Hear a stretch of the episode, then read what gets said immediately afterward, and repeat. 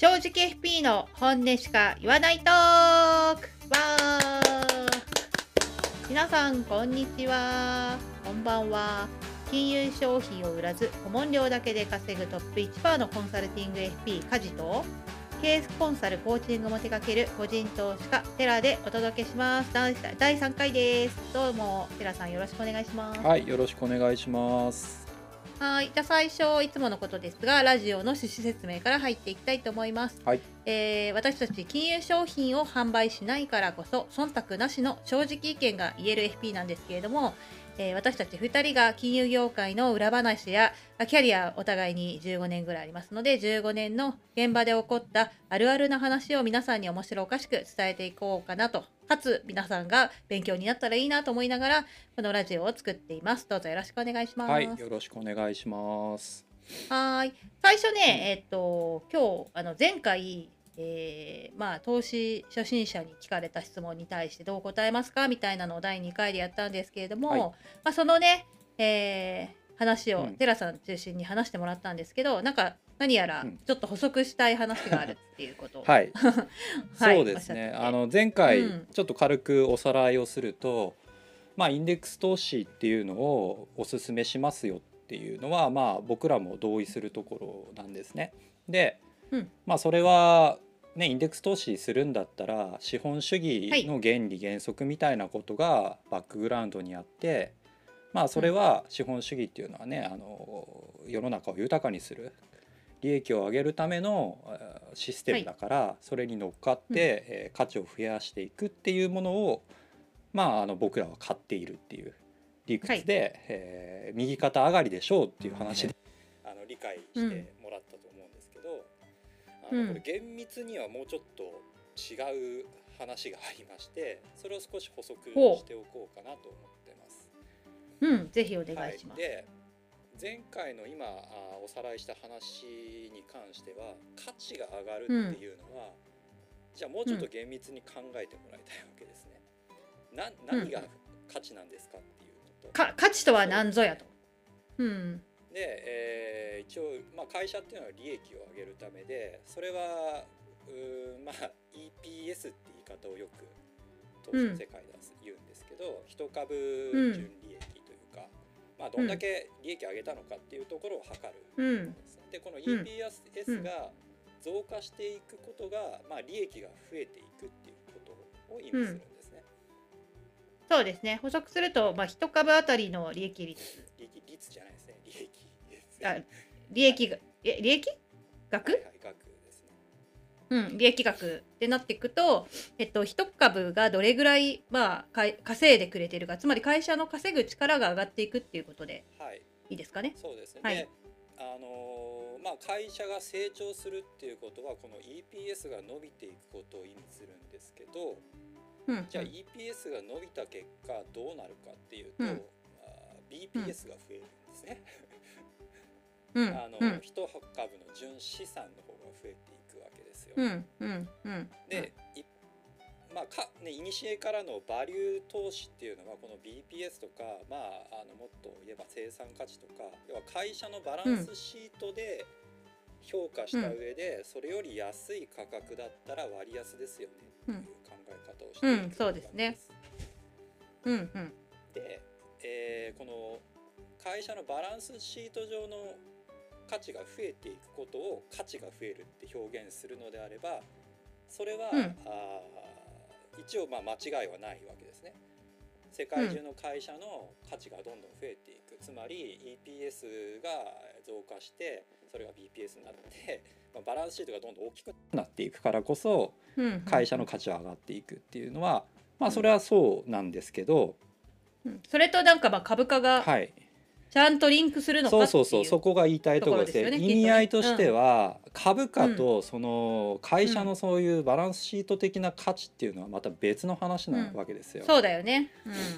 だから会社が稼いでる、えーバランスシートが大きくなっていく純資産が増えていくっていうのはそうなんですけどそれと同じように株価が上がっていくっていうのは別のことなんで、そうなんだよね。うんだから難しいそうそうよね。そううん。だから直近株価が例えば20%下がりましたっていう話でじゃあ会社ははい儲けてないのかっていうと儲けてるわけですよ。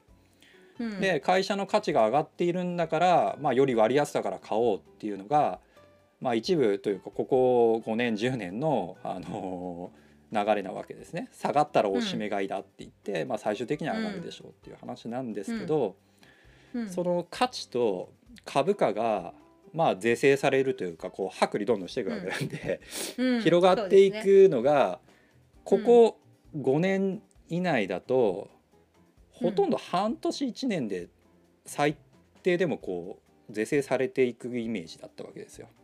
ああすごい健全だよねある意味ね、まあ、健全というか要は緩和のおかげなんですけどこんなに短期間はいではい。あの要は下がったら上はいはいはいはいがるってい。う下がった時に買えば上がるでしょっていうのはうん。今の環境のちょっと特徴なだけでうん下手するとこれ3年5年とかは全然あるわけですよ。ずっと会社が稼いでてバランスシート的には価値上がってるけど株価全然上がんないねっていう時期っていうのは全然あるわけで、うん。うんなので割安な期間が長く続くっていうことそうそうそうそう。だから、うん。あの何が正しいかっていうのは結局は株価が正しいっていうことを僕ら投資家はあの謙虚に受け止めなきゃいけないんですけどうん 価値が上がっているから株価があの後々ついてくるっていうのは正直いつ上がるかそれはあの分かんないっていうのはぜひね覚えておいてほしいわけですよ。だからインデックスは長くねうん。積み立てるのは確かに10年20年っていう期間だと是正される可能性は高いしはい。あのバランスシートが増えた分は最低でも伸びる。可能性は高いんですけど、うん。うん、でも絶対じゃないですし、うそうだね。ん、その価値が上がっていくっていうことが、あのうん。こう線形というかまっすぐうん上がっていくイメージよりはガタガタするし、えー一時すごく停滞するっていうのは全然あることなんで。うん。だ株価とその価値増加っていうのは別の話だっていうのは一旦あの補足としてお話ししといた方がいいかそうですね。なと思ってました。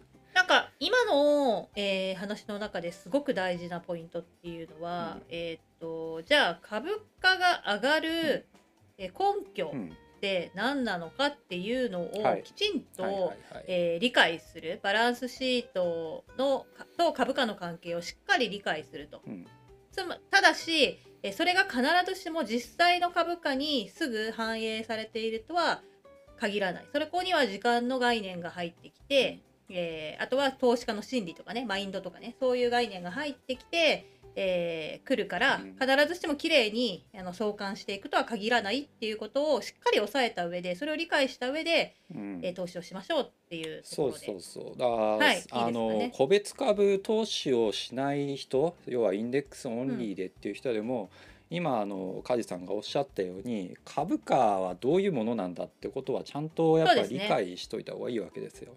うん、そう思います。なんでまあこれすごい突き詰めるとめちゃくちゃ細かい話になってくるんで あのこの辺で押さえておきますけど本当ガチの投資家特にあの、昔ながらのバリュー投資で終わってる人は今言ったようなバランスシートとか、まあその、はい、えー分析や決算の分析とかで終わっちゃうんですけど、うん、まあ最近のねあの株式投資クラスターみたいな人たちツイッターとかでも、まあ僕もちょいちょい見てますけど人たちの流れでも、まあ僕自身もやってるのはやっぱトレードも入ってくるんですよそこには。長期の視点もうん。短期の視点も全部見た上で株価ってなんだってことを考察してるのが、まあ、本物のガチの人たちなんで、もうなんかそうなってくるとあれだよね。趣味趣味というかディープな世界いやそうそう。だここはちょっと人にもよるし、うんなかなかちょっと今話しても理解できないことが多いと思うんで、んうん。この辺でやめときますけど。やめといてください、はい。あ興味があればねね。あのテラさんに直接まあ指南を仰ぐとあいいなと思います。会える人がいるかわかんないですけど。あまあねそうですね。まあまああのそういうことなんでだからできれば、はい。まあ、インデックス投資やる上でも今お話ししたことぐらいはできれば理解した上で、うん。うん取り組んでもらえるといいかなって思ってますとうんうんいうこそうでねとですすね。、まあ、株式の株価の形成要因っていうのは本当複数あるからだからどんな専門家でも予測正確にやってるってことは難しいんだよっていううん。こと、でもその要因がどういうものがあるのかっていうのはちゃんとそれぐらいは押さえとこうねみたいな話だったかなっていうふうに思います。うん、そうですね。はいよろしいでしょう まあねあのいろいろ話したいこといっぱいあるんで、まあ、直近のアメリカ株インデックス変調の流れも、僕は大丈夫って思いながら見てるし。うん。まあ今年、まあなんかニュース見るとさ、は結局そのあのね引き締めの影響とまあ政治的で言うとウクライナ系の情勢とかって言われてるけど、うんんううんなんか、うん、って感じだよね。いやまあそのあたりは結局きっかけでしかないなって僕はそう見てまして、うん。やっぱりコロナ後の、ね、世界的な金融緩和でお金ジャブジャブだから株とか不動産とか上がってるわけですね、日本でも不動産すごい上がってますね都心部の。いやだってかあれバブルのうん。あれ超えたって言ってたよ。うん。な流れとしてはそうなんですけど、う んまあこの辺も話すと長くなるから、うん、抑えて簡単に簡単に。いやいや、うん。あのアメリカの株はこれより今から上げていくの厳しいですよ直近は、うん。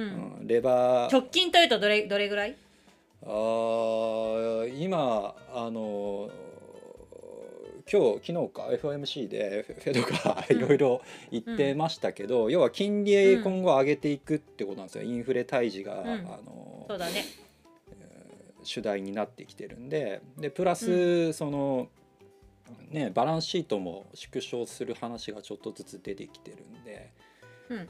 これが一旦だから実行されて落ち着くまでは株は下ですよね基本的には。うんうんうん。短期中期的にって感じかな。まあそんなどどこどの軸を取ってるはみたいな気はするけどわかんないです。これはへん、まあ、マクロの別に僕まのあそうだよね。専門家ではないので、あそうだよね。ううん。んだからただね株式にとってはこれ以上上げるっていうのは直近厳しいんじゃないっていう中でまあ一部の SNS ではレバナレレバナス？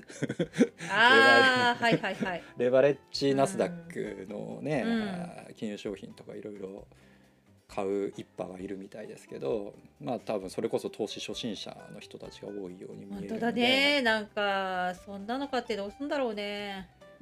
うんまあだから過去のねデータだけ見ればナスダックは優秀ですしそこにレバレッジかけて、いや一攫千金ファイヤーだみたいな話だと思うんですけど、うん。あのもうこれもう一個追加しておくとアメリカの方でも要はファイヤーブームみたいになってるわけですよ。うん金融消費金融資産を形成して働かないで生きていこうみたいな。で特に、うんうんうん。今回のコロナの影響というかコロナの話で、あの全然働かない人が増えてるんですねアメリカ、うん。職場に戻ってこないんですよ。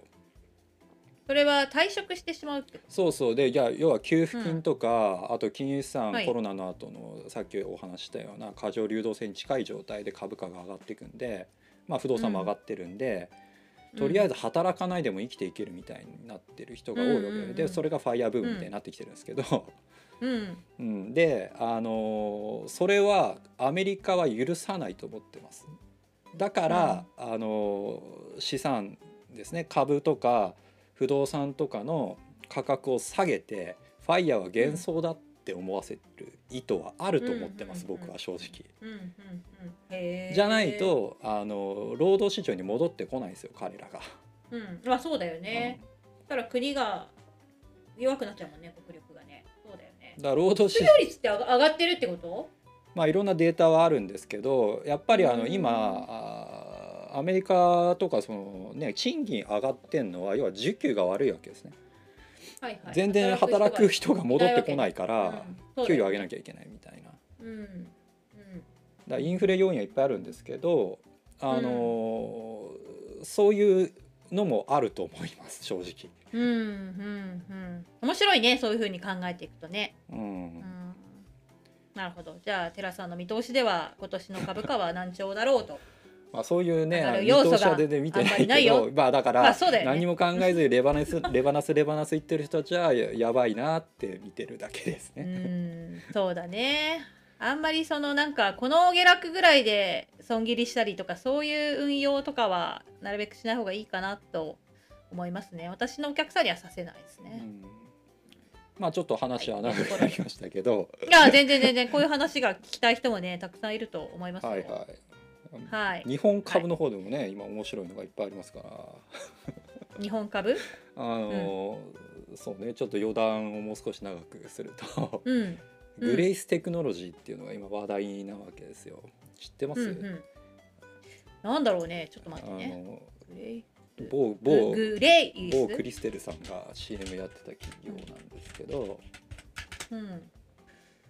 えー、っとマニュアルコンサル？そうそうそうそうそう。へえいやこれなかなか闇深い話なんで。何何？教えて。超面白そうじゃん。いいよ。今日はそれで行こうよ。教えてよ。あの聞きたい。うんとねうん。ちょっとカリスマ的な社長がいたんですよこのグレーステクノロジーに。過去形ねそう、はい。それがあ去年かな、うん。去年あの急成しちゃってるわけですよ。あそうなんだ、はい。うん同族会社なの？これ。そんなことなさそうだけど。うん、まあまああのまあただ社長の影響力が非常に強くて。なるほど。はい。で要はし急成長グロース株だっていうところで一時、うん。まああのね小型好きな人たちは買ってたりするあー個別投資個別株式の投資家たちは、はいはが注目してたってことなそうそうのねそうそう、うん。まあ成長してたし利益率も非常に高くて、はい、まあでもちょっと違和感は当然ね感じるわけですよ。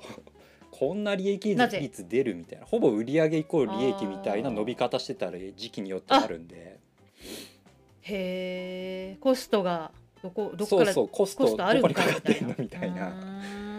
でねまあ要はあのうん。今粉飾で問題になっててう売あら。上直近のやつ半分とか粉飾だったみたいな感じなんですね。なるほど。でまあそれがバレてちょうど今日かな、27ですね。今日までにあの、えー報告書というかあの決算のやつ出さないとあの廃止の管理ポスト行きますよみたいな話なんですよ。ああはいはいはいはいはいはい出てるよ。あ出てます？3月、はいはい。うん期第2四半期報告書の提出見込みについて、うん。本日までに、そうえー提出できない見込みとなりましたのでお知らせいたします ダメじゃん。そう。でそうなんだ。じゃあ管理ポスト行きだ。この粉飾の仕方がですね、その亡くなった社長がはいはい、持ち株売ってまあなんかうん、その売ったお金を差し入れてたんじゃないかみたいな話なんですよ。であ決算をよよく見せるために。成長してるってやったらまた株価上がるじゃないですか。で株価上がったところでまた持ち株売ってみたいなマッチポンプみたいなことをやってた感じ？そうだったでそのやってた人方は亡くなっはてしまったと。そう去年急成あしていて。だから回んなくなっちゃった全部墓まで持ってった感あって大み変たいな。ドラマみたいな話だねいやーっていうかねまあね監査とかわかんねえのかよって話ですけどちゃんといや本当だよね。本当だよね。これ監査法人とかどこなの？あまあ、ね。あの有名なとこですよ、いろんなトラブルにあ 引っかかるというか。それはでも本当そうだよ。監査の問題じゃない。何のための監査だよ。まあまあまあそういうね。幹事会社もね何見てんだってことですけど。本当だね。いやちょ IPO は本当ひどいんですよ。進行形はなかなか、うん、難しいですよっていううん。感じですね。なんか一方でさほら上場のルールというか変わるじゃない？でもなんか、結局中身が全然変わんなかったよねみたいな。うん。うん残念な話になってるけどあの辺はどう見てます？うん、何のためにすんのかなみたいな感じは。みんな言ってるねそうやってね、はいはい。まあちょっと今日はディープな話。まあ僕がね個別株ゴリゴリにやってるっていうことでちょっとこういう話もたまには入れようかなと思ってますけど。いや面白いと思います。私逆に個別株はアメリカ株少し持ってるぐらいでほとんどやらないでいつもテラさんのなんだイナゴライダーをしているのであの面白いですよ。はい。聞かせてください。ちょっとね、はい。前置きは長く長くなりましたね今日は。もういいじゃないこのまま突っ走ってもって気がするけど。20分ぐらいになっちゃったね。うんそうよ。うんまあ一応今日お話しすることはなしようかっていうテーマは何でしたっけ？少し入っておこうかなと思いますけどそうだね。残り10分。一応後であのこのラジオのリンあの紹介のところにリンクを貼ってはおくんですけど、うん。第3回のところにね、えっと山崎はじめさんって金融の、ね、評論家って言えばいいのかな？自己紹介に何て書いてあるんだろう？うん。ご紹介になんて書いてあるんだろうね、うん、楽天証券経済研究所、うん。客員研究員って書いてあるんでうん。そうご紹介しておきますけど、えっと、トーシルっていう楽天証券の、うんまあ、コラムというかところにまあまあでも有名な人ですよね多分。まあ有名なんでうほとんどの方はそうですね。このラジオ聞く方たちは。いのそうそうそうそれでいいと思います、あが、えっとまあ、本音の投資教室っていうのを書いていて、ではその中に、えー1月18日の記事でねあのお金のアドバイザー7つの悪い癖っていう記事を書かれてるんですうんうね。んでこれが非常にその私たちが思うところと、すごくああーだよねだよねみたいなね、あの話になったんで一つ一つ、えーまあ、山崎さんになぞりながら私たちもうん。こうこうこのこのことに対して現場でそうだよねって思うのかそれともそれは違うよって思うのかを話をしていったら面白いんじゃないかなと思って今日は今日とね次回にまたがっちゃうと思うんですけど、うん。それをやっていきたいなって思って。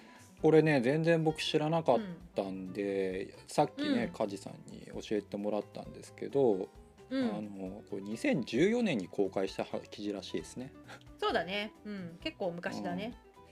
でまあでもまあ今も全い然やいやその本当。そうですよ。この、ここでね「癖」って書いてあるんでちょっとそれ違和感あったんですけどまあ山崎さうんん、ね記事内では触れてる通り癖っていうよりも誤った考えなんですよね。で知識がないっていう話なんですよ、これ FP とかそうんのアドバイザー側に。うんうんなんでまあちょっとそのあたりをね正直に僕らが突っ込んでいこうかっていうことだと思いますね。その通りです。はい。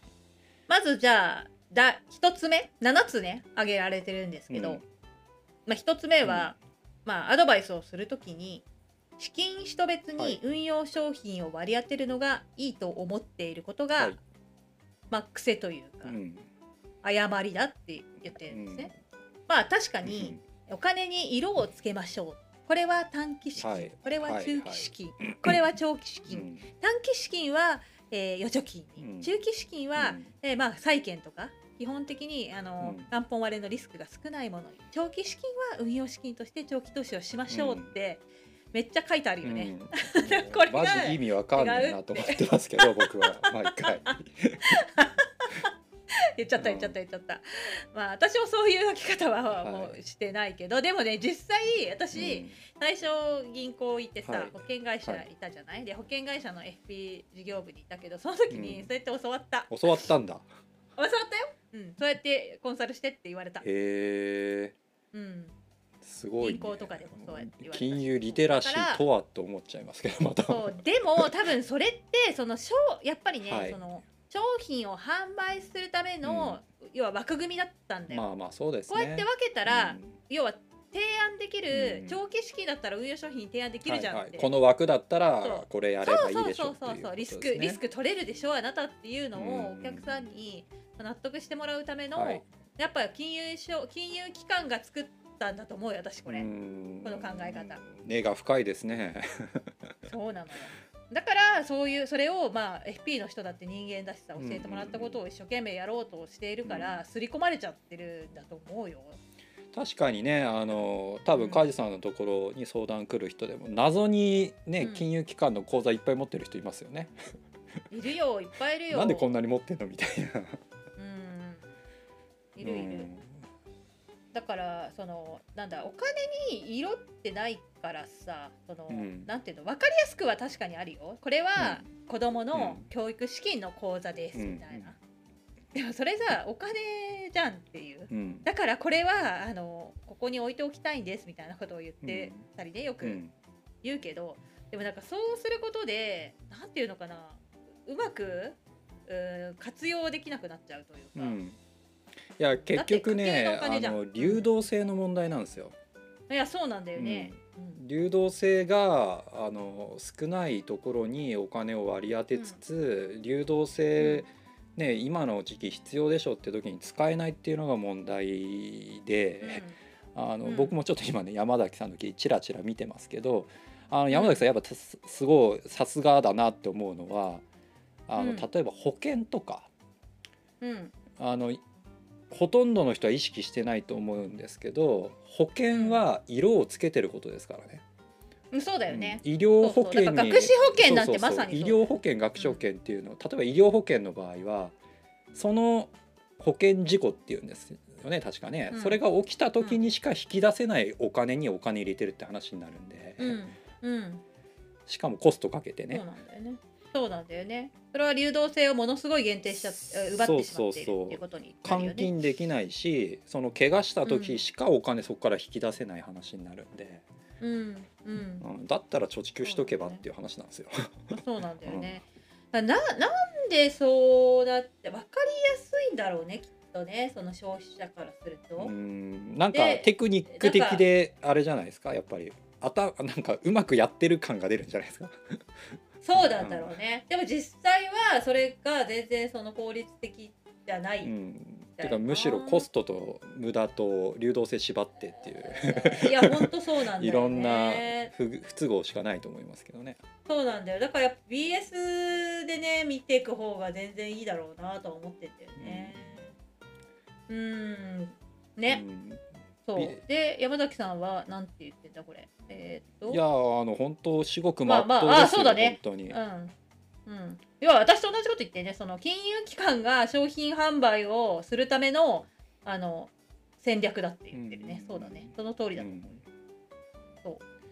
まあでもこれ悪意を持ってやってないのを FP の人たちもこうやって教わそう教わるんだもんだって。いやだからだって教科書に書いてあるんだだよからおかしいでしょ。だからお金の専門家じゃないんですよっていうのが僕のそうな考んだよね。えそうですよ。いうことなんだよね。彼らはねお金の知識ないんだと思った方がいいと思いますよそう。そう。そう。本当に。そうなんだよね。そ本うはい。当のにあのそのお金の知識学ぶっていうのはじゃあどうすればいいですかね梶さん。なんかそういったね金融機関で教教科書として学ぶのは全部大体彼らのポジトークじゃないですか。だからまあ FP をなんだろうなんだやっぱさあれじゃない？やっぱコーポレートファイナンスをしっかり学ぶ。やっぱ、うん、まあこれ寺さんよく言ってるけどビジビジネス？自分の家計をビジネスとして企業として考えた時に本当にこのお金の持ち方でいいのって考えたらいいんじゃない、うん。だとしたらさ、こんな判断にはならない。だっ企業がさ企業がさこれは、うん。えーっと新規事業のためのお財布とかやってないでしょ。何を言ってんだって感じだよね。そう。そうそう。だからそういう見方をしていけばいいとまあ、あの退職金引き当てとかはやってるけどね。まあそれはね。うんそうそう。それはでもほらさ会社の利益を出す経営と社員のためのあれはまた違うじゃない、うんそうそういうまあある種ルールだからねあれはね。だうんそうそうそうそう、はい。仕方がなくやってる、ね。本当は事業投資したいよね。そうですね。うんうんと思いますっていう感じですでじゃあちょっと今日一回長くなっちゃうのでここでねそうですね。続きはじゃあ次回まあ。うんそうだねはい。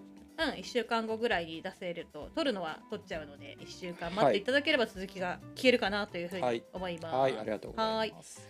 ありがとうございました。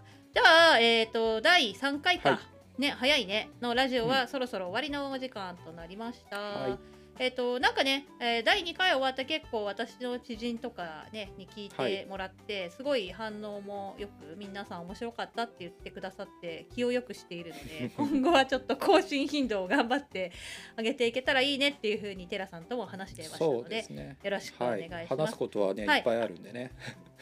そうそう。あとはもしよかったら本当質問とかうんどんなことでもいいと思うはいあ質問でもいいし、まあ第3回でこう言ってたけど僕はこう思うんですとかそういう話でも全然いいと思うし、はい。あの気軽にうん質問載せてもらえたらいいかなっていうふうに思います。リンクの方のあの質問箱を用意してるんでそちらに書いて記名匿名なんで好きなことを書いていただければいいなっていうふうに思うのでよろしくお願いします。はい。はい、じゃあ今日はここまで聞いてくれてありがとうございました。はい。ありがとうございました。はい、ありがとうございます。それでは今週も正直に生きていきましょう。バイバーイ。はい。